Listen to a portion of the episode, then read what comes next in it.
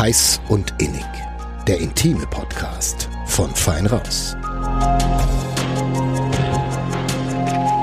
Hi, ihr hört Heiß und Innig, den intimen Podcast vom Verlag Nürnberger Presse. Mein Name ist Lena Wölki. Und mein Name ist Johannes Alles. Und heute geht es bei uns ganz um das Thema Porno bzw. Sexsucht. Und dazu hatten wir auch einen Betroffenen zu Gast, nämlich David. David ist 32, kommt aus Nürnberg und er war nicht alleine da. Mit ihm bei uns war heute zu Gast Melanie Maxim. Sie ist Sucht- und Sexualtherapeutin bei der Caritas in Nürnberg und hat David in den letzten zweieinhalb Jahren begleitet. Hm, das Gespräch mit den beiden fand übrigens für diejenigen unter euch, die es interessiert, in unseren neuen Podcast-Studios statt. Und die sind im Vergleich zu unseren alten Studios deutlich größer und tada, sie haben sogar Fenster. Ja, Licht. Wir haben Licht. Ja.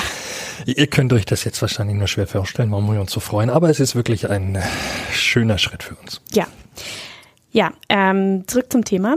Die beiden haben uns nämlich unter anderem erzählt, ab wann man eigentlich süchtig ist und ausschlaggebend, Spoiler Alert, ist nicht die Anzahl der Videos, die man in der Woche konsumiert, sondern was anderes.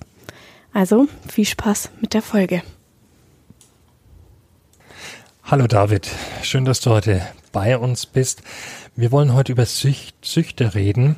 Ähm, du hast eine Pornosucht und da muss ich gleich mal fragen, ähm, irgendwo schaut ja jede und jeder mal Pornos. Was ist bei dir denn genau da anders? Was unterscheidet dich von dem anderen, die dann und wann mal Pornos konsumieren? Ja, hallo, ich bin der David ähm, und ich bin pornosüchtig. Der Unterschied zu anderen Konsumenten, würde ich sagen, ist äh, mehrere Punkte auf jeden Fall. Ähm, einerseits ist es wie bei vielen Süchten klassisch der Kontrollverlust. Also ich, mein, mein, mein Kopf sagt mir zwar, du solltest sie nicht schauen und nicht konsumieren, weil es tut dir nicht gut, aber ich habe die, die Handlungen dann nicht im, im, Griff, sondern ich bin da so wie ferngesteuert. Ähm, das ist auf jeden Fall ein Punkt.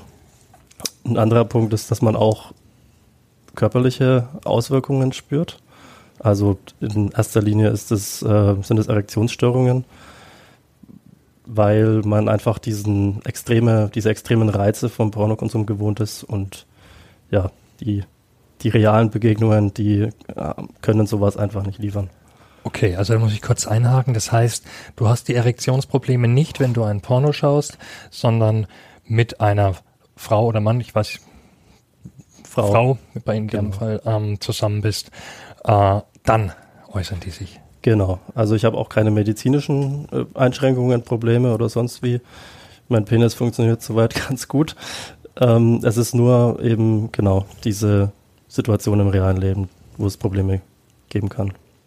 Wie lange bist du denn schon süchtig? Kannst du das sagen? Hm. Das ist eine gute Frage. Ich gibt natürlich keinen Punkt, an dem man plötzlich süchtig ist. Und am Tag vorher war man das noch nicht.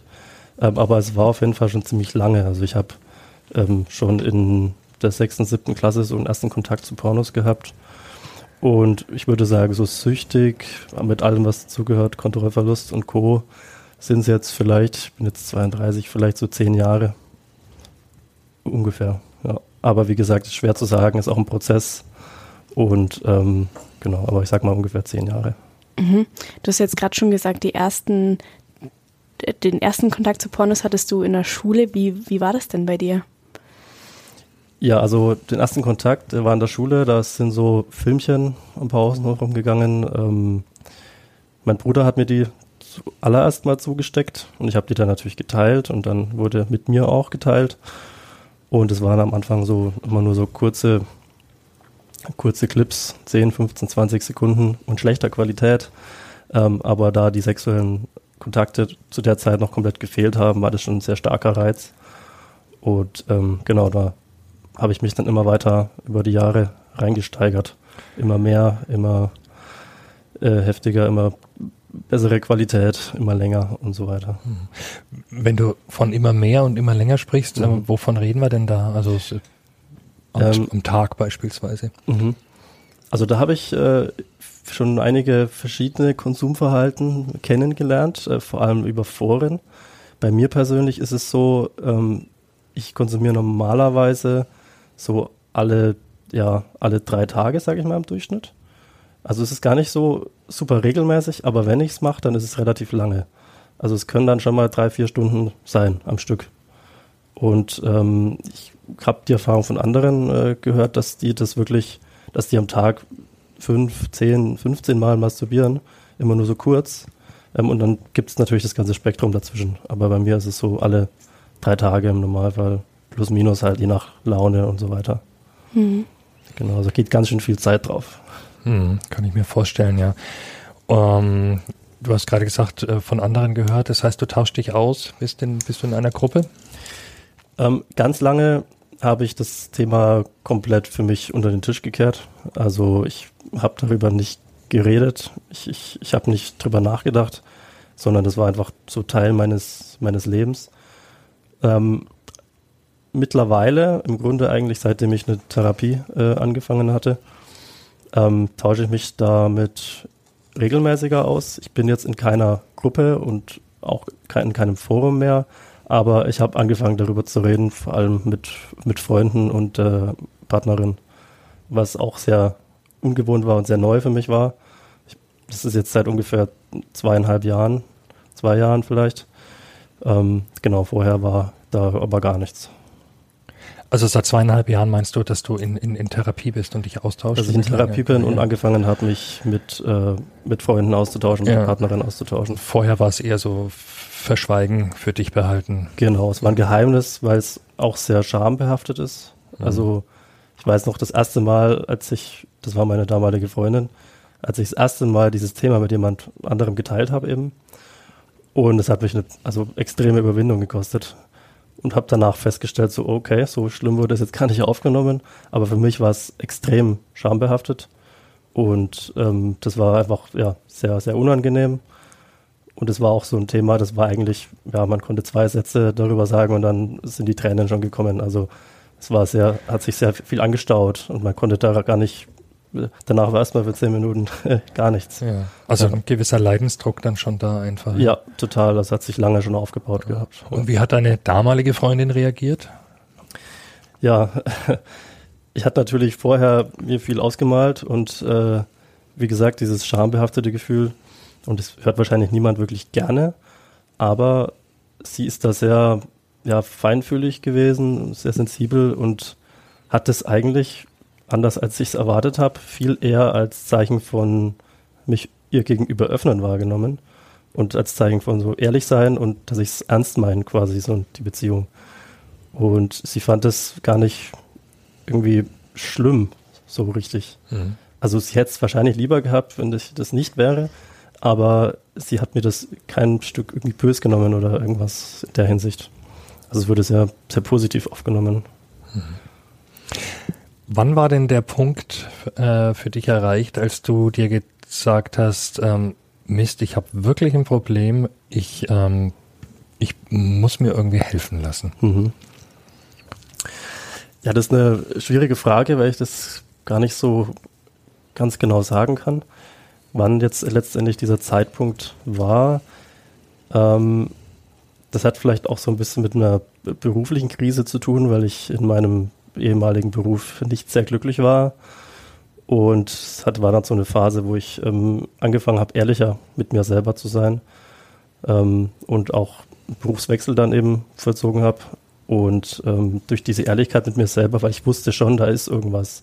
Man kommt ja, wenn man irgendwie auf Internetportalen unterwegs ist, wo man eben seine Filmchen und Bilderchen ähm, sucht, kommt man ja auch mit anderen Leuten manchmal so in Kontakt und die manchmal so schildern, äh, und ähm, da fühlt man sich manchmal so erwischt, wenn jemand beschreibt, dass er meinetwegen Erektionsstörungen hat und dann denkt man sich, ah, Moment mal, da ist ja auch was bei mir.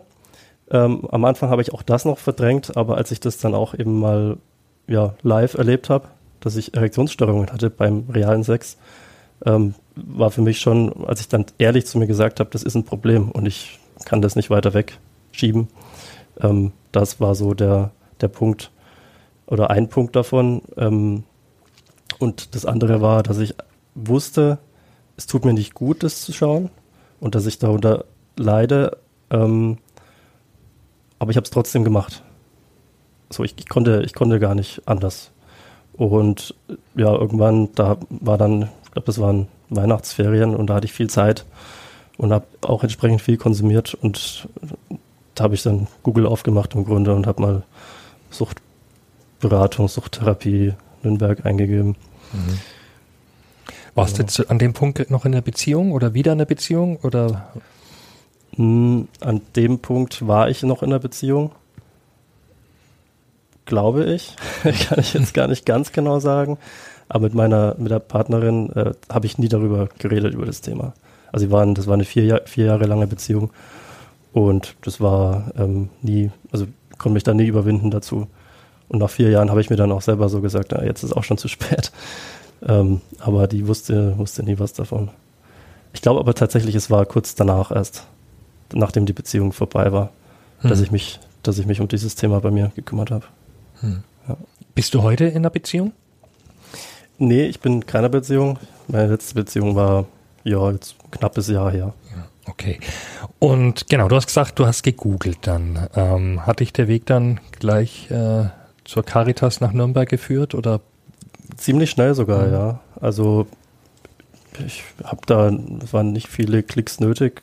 Ich glaube, damals war nur drin gestanden Suchtberatung.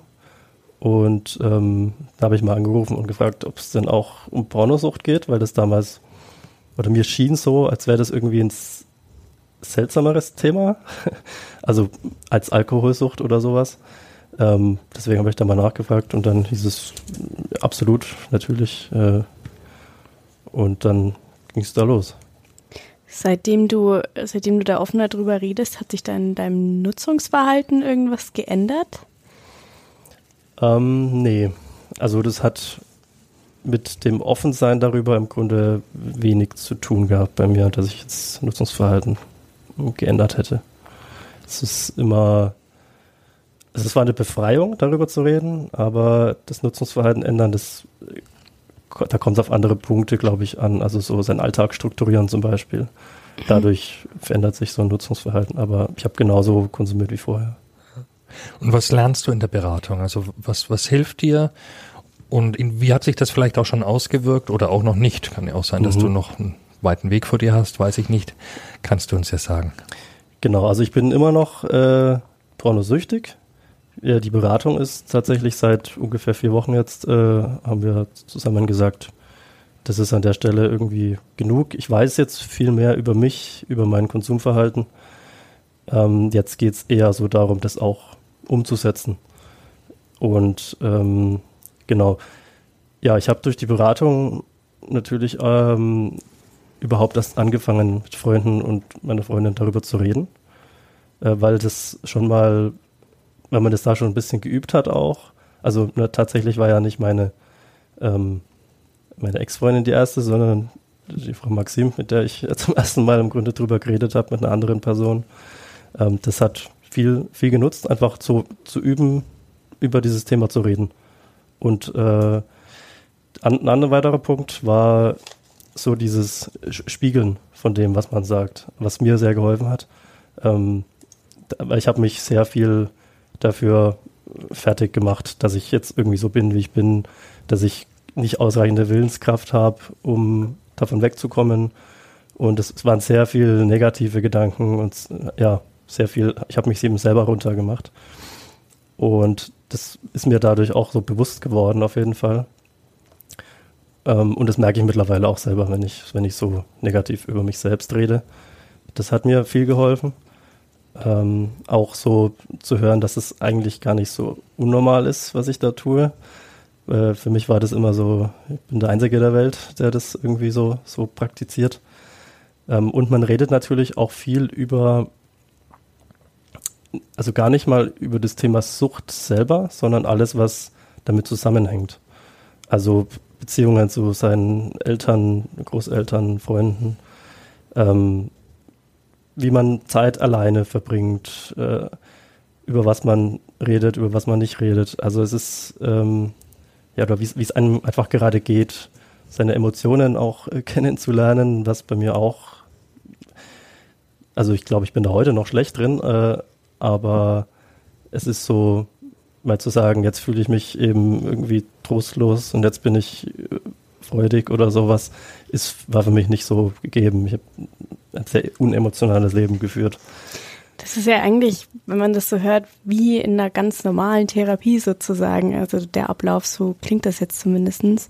Ähm, ich weiß nicht, ob du darüber sprechen möchtest, aber hast du denn für dich Gründe herausgefunden oder hast du eine Ahnung, weshalb es bei dir so weit kommen konnte? Oder weshalb es dazu kommen konnte sozusagen? Zur Pornosucht? Ja. Ähm, ja, also das waren auch Themen, worüber wir geredet hatten. Ähm, bei mir war es auf jeden Fall so, ich äh, hatte während, ja, also ich habe auf jeden Fall erstmal einen größeren Bruder, unter dem ich damals äh, gelitten habe. Jetzt nicht, nicht, nicht brutal irgendwie, aber es war schon, er war der Überlegene, ähm, wodurch ich vielleicht nicht so das Selbstbewusstsein aufbauen konnte. Ähm, ich habe Asthma, auch da kein starkes, aber das war immer so für mich eine Einschränkung im Leben. Äh, Im Vergleich zu anderen, ich war einfach schneller außer Puste und habe mir immer so gedacht, ich bin nicht ganz gesund einfach. Und auch, auch das trägt natürlich zur, zum verminderten Selbstwertgefühl bei. Äh, oder mit Asthma gehen auch häufig so Allergien einher, an denen ich auch äh, leide. Und auch da ist wieder dasselbe Thema, man vergleicht sich da mit anderen und wenn jemand anders im Sommer Spaß hat und draußen ist, man denkt sich dann halt selber nur, naja, ähm, ich könnte jetzt nicht einfach nur von A, einfach mal von A nach B rennen mit der Pollenbelastung, sondern dann, wird es mir schlecht gehen.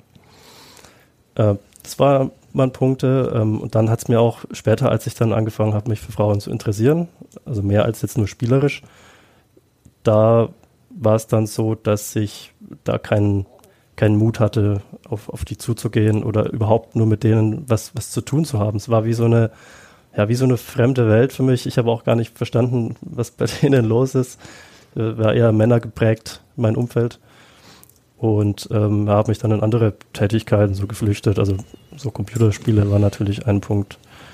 Ähm, ja, genau, also mir hat der, der Kontakt, der, der, Zugang irgendwo gefehlt. Und dann kamen eben die Pornos und dann war das so, äh, ja, irgendwie Erlösung, äh, Erleichterung. So, so, ein Zufluchtsort? Zufluchtsort, ja, genau, wo ich mich dann flüchten konnte vor mhm. meinen eigenen Problemen ähm, da konnte ich dann, habe ich das dann auch vergessen in solchen Momenten.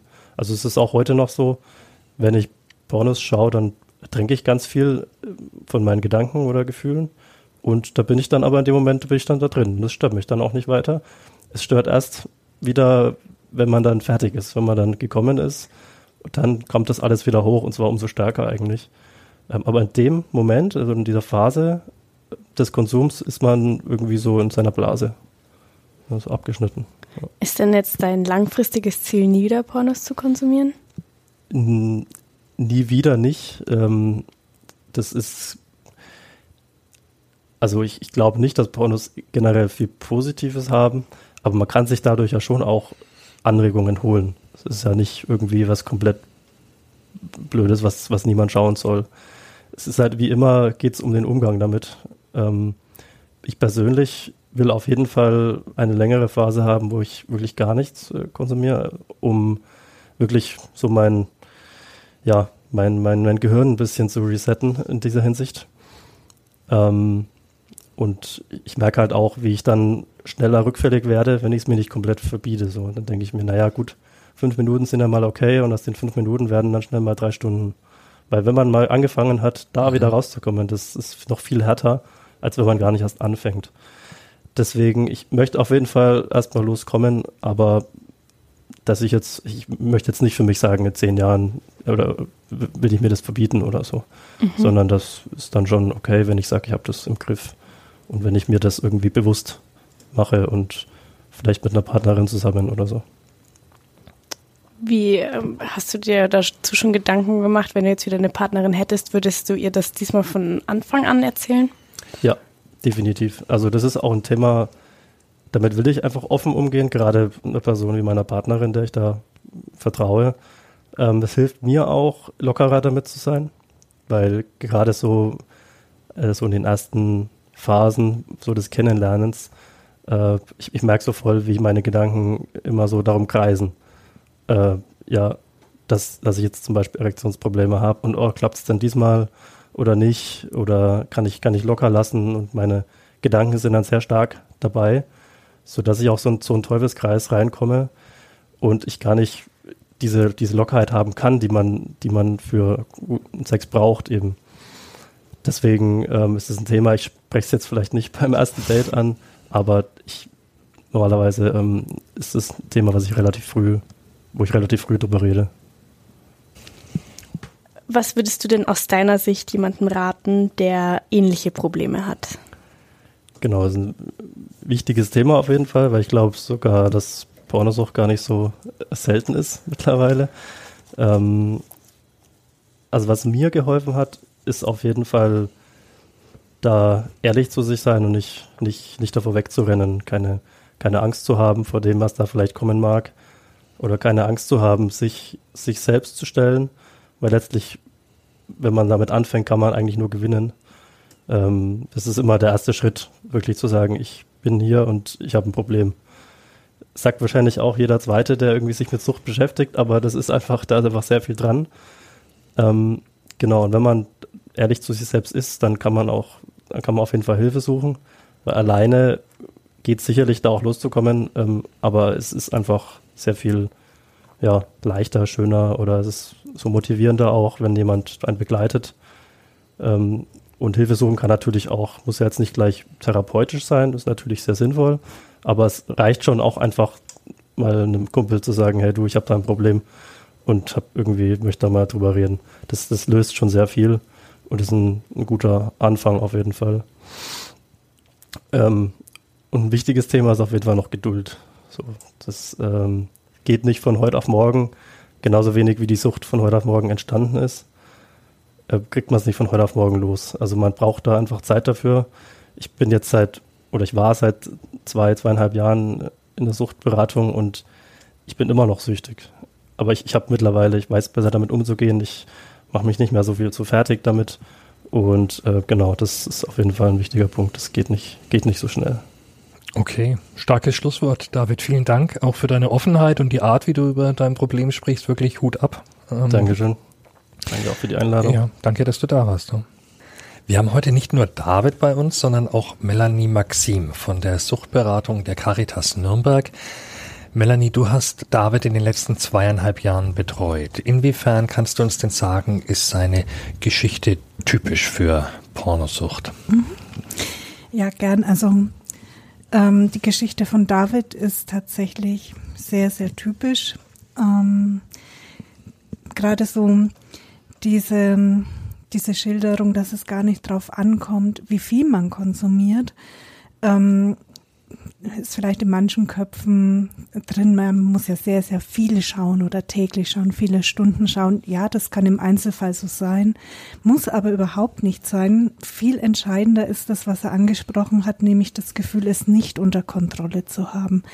Es weiter zu tun, obwohl man weniger konsumieren will, obwohl man vielleicht gar nicht gucken will. Konsumieren zu müssen, obwohl man merkt, das tut mir nicht gut oder ich krieg Probleme in der Beziehung oder am Arbeitsplatz und das einfach nicht stoppen zu können. Und was auch ganz typisch war, ist, ähm, dass es benutzt wird. Also nicht nur, um sich sexuell zu stimulieren, sondern auch, um zu entfliehen von Problemen, von Stimmung, aber auch von negativen Gefühlen, von Belastungen und dass man das so gezielt einsetzt, ähm, um sich damit nicht beschäftigen zu müssen.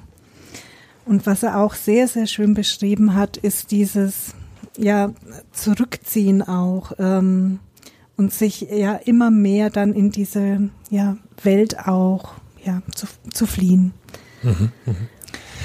Ist denn äh, Pornosucht ein Phänomen, das in den vergangenen Jahren oder auch Jahrzehnten zugenommen hat? Ich denke ja, weil einfach ähm, Pornos jetzt in einem ganz anderen Maße und viel schneller und viel einfacher auch verfügbar sind. Zumindest bekommen wir sehr viele Anfragen auch zu dem Thema und das war jetzt vor 20 Jahren noch nicht der Fall. Wie viele Menschen kann man, also es gibt wahrscheinlich eine sehr, sehr große Grauziffer, kann ich mhm. mir vorstellen, aber weißt du, wie viele Menschen sicher betroffen sind? Also wie viele Menschen jetzt wirklich betroffen sind, weiß ich nicht, weil ich denke, es gibt wirklich eine massiv hohe Dunkelziffer. Es mh, melden sich wahrscheinlich wirklich nur die Menschen mit einem sehr großen Leidensdruck bei uns. Und es ist ganz typisch auch für eine Sucht, ähm, dass es ja auch Vorteile hat, ähm, zu konsumieren. Und das ist auch bei Pornografie so. Es ist lange Zeit erstmal auch kein Thema. Und da es auch die meisten Menschen irgendwie auch tun, wird es lange Zeit auch überhaupt nicht als Problem gesehen, also hat nur Vorteile. Und erst wenn Nachteile dadurch entstehen und negative Konsequenzen überwiegen, ist der Mensch dann überhaupt bereit, ähm, ja, sich Hilfe zu suchen. Ich habe mal ein paar Zahlen auch mitgebracht, dass wirklich ähm, ein Drittel des Datenverkehrs im Netz ist pornografisch. Also es ist richtig viel ähm, ja, am pornografischen Material auch im Internet. Und schätzungsweise sind fünf Prozent der Männer in Deutschland betroffen und ein Prozent der Frauen. Und ähm, ich denke, Pornografie ist einfach wirklich sehr weit verbreitet. Ähm, es gibt eine sehr berühmte Pornoseite, die auch so Statistiken äh, veröffentlicht und die haben angegeben, sie haben 115 Millionen Visits pro Tag. Und das ist nur eine mhm. Seite. Also kann man sich vorstellen, was da medial auch geboten ist. Du hast gerade was gesagt, dass eben 5% Männer, 1% Frauen. Mhm. Ähm, kannst du dir vorstellen, woran das liegt? Dass es weniger Frauen gibt? Ich denke, es gibt da wahrscheinlich auch eine hohe Dunkelziffer und dann könnte ich mir vorstellen, dass die Art, ähm, wie Pornos ähm, präsentiert werden, auch gemacht werden und inhaltlich sich zeigen, wahrscheinlich auch eher die Männer anspricht als die Frauen und dass die andere Nischen finden ähm, oder ja, zum Beispiel, es, es gibt ja so Hörspiele für Frauen mhm. extra. Ich, sowas habe ich jetzt nicht für Männer entdeckt, sozusagen. Mhm. Ja, vielleicht genau. weichen die auf was anderes genau, aus. Genau, also ich denke, dass die vielleicht andere mh, mm, Kanäle haben. Mhm.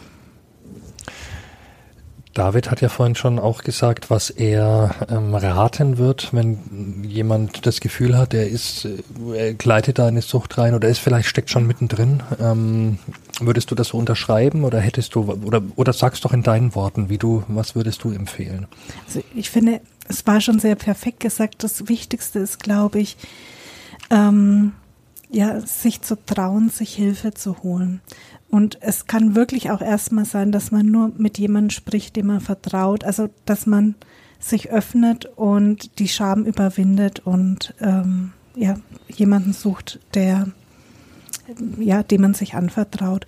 Und mir als Therapeutin, äh, ich fände es natürlich schön, wenn die Menschen schnell zu uns kommen. Also nicht erst, wenn sehr, sehr viele negative Konsequenzen schon im Leben, im Alltag ähm, entstanden sind, wenn der Leidensdruck sehr, sehr hoch ist, sondern wirklich auch schon in einem Stadium, wo man sich einfach in Anführungszeichen nur Sorgen macht, wo noch nicht äh, so viel passiert ist. Ich kann mir jetzt vorstellen, dass es im Alltag vielleicht einfacher ist, zum Beispiel eine Alkoholsucht zu erkennen als Familienmitglied oder als nahestehende Person. Ähm, wenn ich jetzt aber bei jemandem das Gefühl habe, ansprechen wahrscheinlich oder nicht, was würdest du sagen? Ja, immer unbedingt ansprechen und nicht über den Menschen sprechen oder andere zu Rate ziehen, sondern wirklich direkt mit dem Menschen, um den man sich Sorgen macht, den ansprechen und gezielt auch wirklich nur die Beobachtungen sagen und ich mache mir Sorgen, ähm, keine Vorwürfe, mhm. sondern wirklich nur, ich habe beobachtet, brauchst du Hilfe. Bei Suchterkrankungen ist es ja auch ganz oft der Fall, dass es nicht hilft, dem unbedingt jetzt zu sagen, komm, wir machen jetzt eine Therapie, bis der Leidensdruck für denjenigen so hoch ist, dass er das auch wirklich machen will. Ist das bei der Pornosucht ähnlich? Ja, ganz genauso. Also es, der Mensch verhält sich ja nicht unlogisch. Also es hat ja auch, ähm, es hat ja tatsächlich auch Vorteile zu konsumieren und da auch was zu haben, wo man abschalten kann. Ähm, sonst würde Mann oder auch Frau es ja nicht tun. Und es ist wichtig dann auch in der Therapie so Ursachen herauszufinden, was sind meine Auslöser, warum, ähm, warum konsumiere ich denn Pornografie? Und das muss man sich auch als Angehöriger klar sein, also dass das jetzt nicht ähm, ja, der, nicht der Wille oder, also dass der Mensch sich nicht unlogisch verhält, sondern dass es, Das dass er Vorteile davon hat Mhm. und dass er ähm, Gründe hat, auch warum er es tut. Und erst wenn die Nachteile überwiegen, ähm, ist der Mensch bereit, etwas zu ändern. Das ist so ein ganz grundlegendes Muster von uns. Ne? Offenbart sich auch in Sachen Klimawandel gerade. Genau. Ähm, ja, Das so, ist- so sind wir offenbar. Man sagt da in ähm, therapeutisch nennt man das Ambivalenz. Der Mensch ist ambivalent ähm, und Ambivalenz ist zutiefst menschlich. Also das hat jeder von uns. Man weiß im Kopf, es ist nicht gesund, was ich mache oder ich sollte das mehr tun oder man sollte darauf mehr achten und trotzdem hat das andere auch Vorteile. Und solange sich ungefähr die Waage hält, wird man nichts verändern. Aber scheinbar, was David erzählt hat, ist es nicht ratsam, sich in solchen Fällen dann selber fertig zu machen, sozusagen, sondern das ist der sichere Weg, um ganz unglücklich zu werden, ja. Und halt einfach auch, dass der Leidensdruck dann auch immer größer wird. Das ist natürlich bei Pornografie auch ähm, mit sehr viel Scham verbunden und Sexualität ist ja tatsächlich was. Wir sind zwar sehr viel durch, mit ihr, mit Sexualität konfrontiert im Alltag, aber trotzdem ist es ein Thema, über das nicht so locker gesprochen wird und wo viele Menschen tatsächlich sind gewohnt, Sexualität zu machen. Sie sind ähm, gewohnt, Pornos zu konsumieren, aber nicht drüber zu sprechen. Da sind wir wieder bei unserem Podcast. Ne? wir Oversexed den und machen? underfucked. Ja, warum wir diesen Podcast auch machen, weil wir der Meinung sind, dass zwar mehr als früher drüber geredet wird, aber immer noch nicht genug. Ähm, zweieinhalb Jahre Begleitung, ist das so eine durchschnittliche Zeit? Ja, würde ich sagen. Das ist ziemlich typisch. Ähm, eineinhalb, zwei Jahre ist so guter Durchschnitt. Mhm. David hat ja schon über Gründe gesprochen, die er vielleicht herauskristallisiert hat für sich. Was, was sind denn so, gibt es da typische Gründe, weshalb Menschen in eine Pornosucht verfallen oder fallen?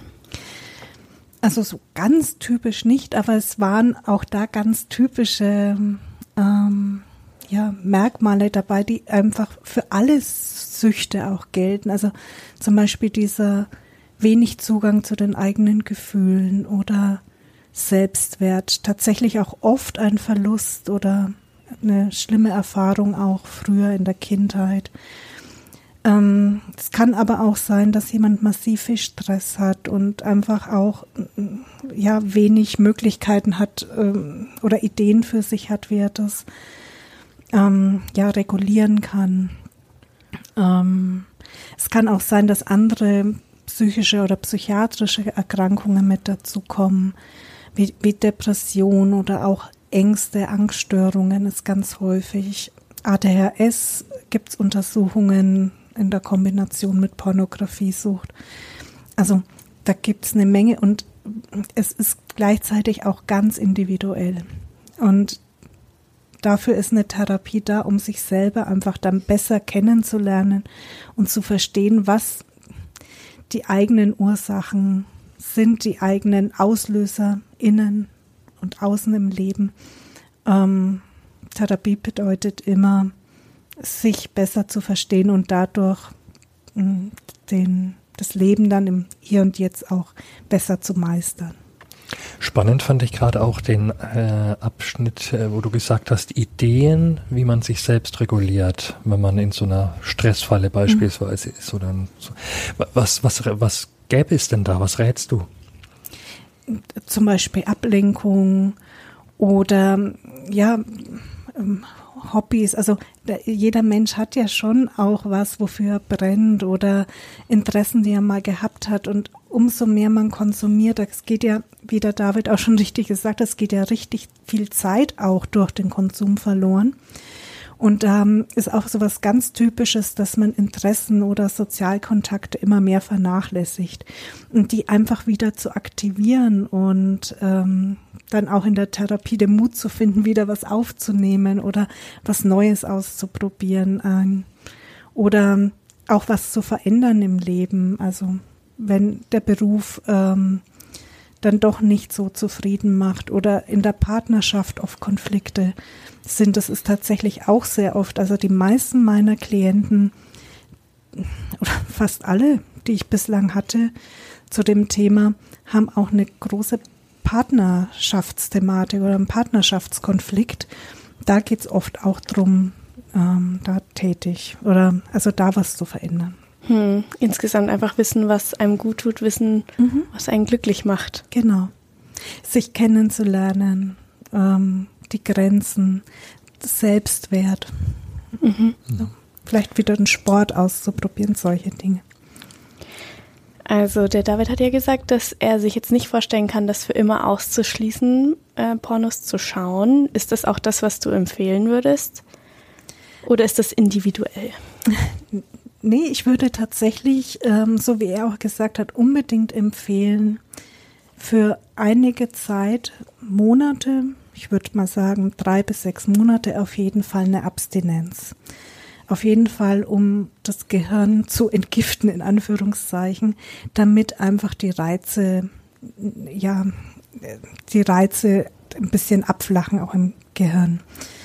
Ähm, im, im Gehirn durch diesen übermäßigen ähm, Pornokonsum, da kommt es, man könnte sagen, so zu einem Ausleiern des Belohnungssystems, sage ich jetzt mal so laienhaft. Ähm, und damit sich das wieder ein bisschen reguliert, würde ich unbedingt eine Abstinenz empfehlen. Ähm, aber Abstinenz wirklich der, des Pornografiekonsums, nicht äh, von Selbstbefriedigung, Masturbation und auch nicht vom partnerschaftlichen Sex. Das ist durchaus völlig in Ordnung, der darf sein in der Zeit, aber nicht durch ein Medium noch gesteuert oder einen anderen Reiz. Also sowas wie Telefonsex oder so, das sollte nicht sein. Ich weiß, dass du deshalb nicht da bist und heute soll es ja vor allem um Pornosucht gehen, aber da habe ich mich gefragt im Vorhinein, wenn jetzt jemand sexsüchtig ist, ähm, gilt es dann auch für denjenigen, dass er dann für eine gewisse Zeit auf Sex verzichten soll? Mhm. Also würde ich auf jeden Fall raten. Ähm, es ist nur genauso wie bei, beim Pornosüchtigen auch so, das ist mein Rat, aber es ist ja ganz schön schwer auch, diese Abstinenz dann hm, auszuhalten. Also, und darum ist es so wichtig, sich auch Hilfe zu holen, weil man natürlich, ich kann nicht einfach sagen, ja, der Mensch soll jetzt bitte einfach mal drauf verzichten, wenn es so leicht wäre. Dann dann könnte er es ja auch alleine und ohne Hilfe. Sondern es ist ganz wichtig, diese Abstinenzzeit dann auch zu begleiten und auch vorzubereiten durchaus, wie man diese äh, das dann auch aushält. Wie geht man denn dann mit schlechter Stimmung und mit negativen Gefühlen? Wie kann ich meinen Tag dann strukturieren, wenn ich nicht konsumiere? Und das gilt für den Pornosüchtigen, aber auch den Sexsüchtigen gleicherweise. Mhm. Habt ihr denn in der Vergangenheit auch äh, Menschen mit einer Sexsuchtproblematik bei euch in der Beratung gehabt? Ja, also da habe ich auch Klienten, aber viel weniger. Also die wenden sich seltener an uns. Wir sind der Suchtberatungsstelle, darum auch mit exzessiver Mediennutzung. Ähm, ähm, ja, also Ansprechpartner vor allen Dingen. Und bei exzessiver Mediennutzung ist einfach Pornografie ähm, ja das meistgenutzte ähm, hm. Weniger sagst du, weil es wahrscheinlich auch weniger Menschen betrifft. Also ich könnte mir vorstellen, es gibt mehr Menschen, die unter einer Pornosucht leiden, als unter einer Sexsucht. Ist das richtig? Könnte ich mir auch vorstellen, ja. das weiß ich ehrlich gesagt nicht. Okay, und wenn sexsüchtig aus deinem Erfahrungsschatz, was du schon erlebt, also mit, mit Klienten zu tun hattest, ähm, wie, wie äußert sich das? Mm, auch in diesem, ähm, vor allen Dingen in diesem großen Kontrollverlust auch. Also, dass man trotzdem weiter ähm, ja, Sex hat, auch Sex, der einem nicht gut tut. Ähm, meist ist es mit Prostituierten, obwohl man schon weiß, man hat sich komplett verschuldet zum Beispiel und es tut einem nicht gut oder der Sex hat gar keine gute Qualität, man wird eigentlich nur abgefertigt, aber man geht trotzdem immer wieder hin und diesen, diesen Zwang und diese, man hat, man kann einfach nicht stoppen, obwohl man möchte. Und dieser Leidensdruck, der daraus entsteht. Nochmal ganz kurz zurück zur Pornosucht. Ähm, gilt das dann als Krankheit? Äh, es gilt ähm, tatsächlich, also wird es jetzt im neuen Diagnose ähm, ähm, Schlüssel ähm, ICD-11 ist es zum ersten Mal eine eigenständige Krankhaft, äh, Krankheit, zwanghaftes Sexualverhalten und darüber freue ich mich sehr, weil ähm, dadurch, dass es dort als Krankheit aufgenommen wird, haben die Menschen Behandlungsanspruch. Also ihnen wird dadurch einfach Therapie ermöglicht und bezahlt und auch Kliniken spezialisieren sich drauf, was ich gut finde. Und ich finde dadurch, dass es als Krankheit klassifiziert wird, ähm, haben die Menschen auch ja ähm, ich, eine Anerkennung fürs Leid, weil es eben nicht so, man kann nicht so einfach aufhören. Und ich finde, ähm, dadurch wird man dem auch, was es ist, mehr gerecht. Du hast ja eingangs schon gesagt, dass, ähm, dass es mittlerweile mehr Menschen sind, die sich bei euch melden aufgrund ihrer Pornosucht. Und du hast auch schon gesagt, dass das auch zum einen an der Verfügbarkeit liegt. Gibt es denn dann noch mehr Gründe für? Also ich denke gerade, dass mit dieser Verfügbarkeit ist tatsächlich ein, ein Riesenthema, weil es war früher einfach wesentlich schwieriger an Material zu kommen und man musste einen viel höheren Aufwand auch betreiben, um nur ein Bild zu bekommen oder auch eine Videokassette und es musste getauscht werden. Man musste persönlich in eine Videothek gehen, in die abgetrennte Ecke oder musste jemanden, ja, bitten, das zu einem zu besorgen, wenn man unter 18 war. Und also es musste auf jeden Fall persönlich ähm, auch der Kontakt da sein. Das können sich die jüngeren Hörerinnen und Hörer von uns, glaube ich, gar nicht mehr vorstellen. Genau, aber so war es. Ja. Und auch nicht. Ja, jetzt fühle ich mich alt. Danke. Ja, und es ist aber jetzt total anonym und man muss gar nicht vor die Tür gehen. Es ist zu Hause auf Knopfdruck und geht ganz schnell und ist in einer Vielfalt da, äh, Vielfalt da für jedes Genre, für jedes Fetisch, für jede Vorliebe ähm, auf Knopfdruck einfach da und kostet in der Regel nichts oder wenig, also ist auf jeden Fall auch erschwinglich und ganz bequem auch ja, erhältlich. Okay. Auch an dich, Melanie, vielen, vielen Dank für deine Worte. Ich glaube, das war wirklich sehr erhellend, was ihr uns heute erzählt habt. Und vielleicht, hoffentlich, hilft es auch dem einen oder der anderen. Ähm, apropos, wenn sich jemand an euch wenden will, am besten über eure Website. Genau, beziehungsweise auch telefonisch. Wir sind auch da noch altmodisch, also Caritas Suchtberatungsstelle Nürnberg am Obstmarkt und wir sind im Internet zu finden, auch im Telefonbuch. Ähm, ähm, ja, sehr, sehr gerne. Wir packen euch den Link auf jeden Fall in die Show Notes. Also gut, dann vielen Dank auch fürs Zuhören. Wir hören uns dann in zwei Wochen wieder. Bis dahin, tschüss. Ciao.